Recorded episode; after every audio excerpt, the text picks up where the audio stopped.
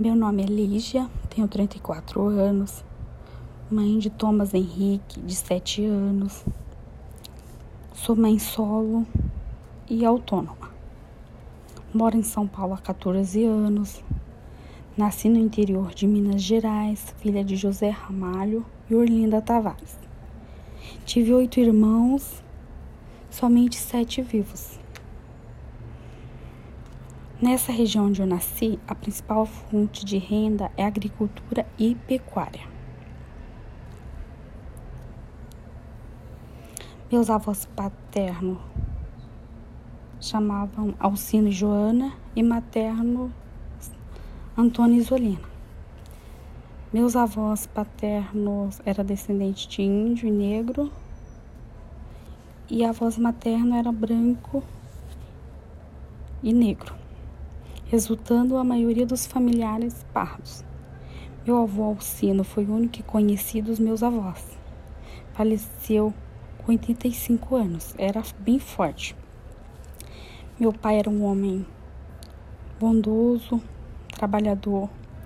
Ele fazia serviço voluntário em prol das pessoas doentes da região. Tinha até um certificado de agente comunitário. Como como fonte de renda, ele era agricultor, pecuarista, tinha rebanho de suíno, equinos, caprinos e aves. Via com dedicação seu rebanho crescer.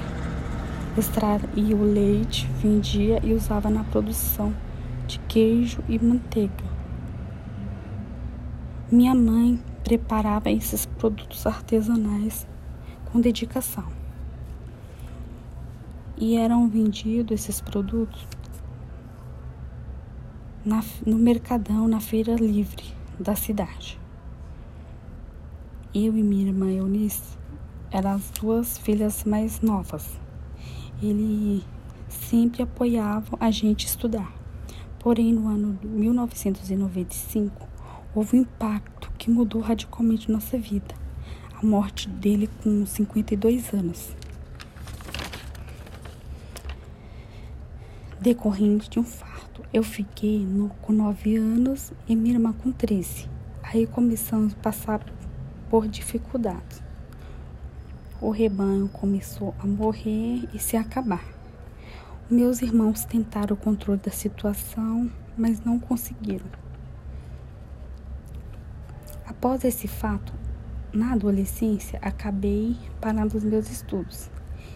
E minha irmã também, devido às dificuldades de ter que trabalhar e tive alguns problemas emocionais.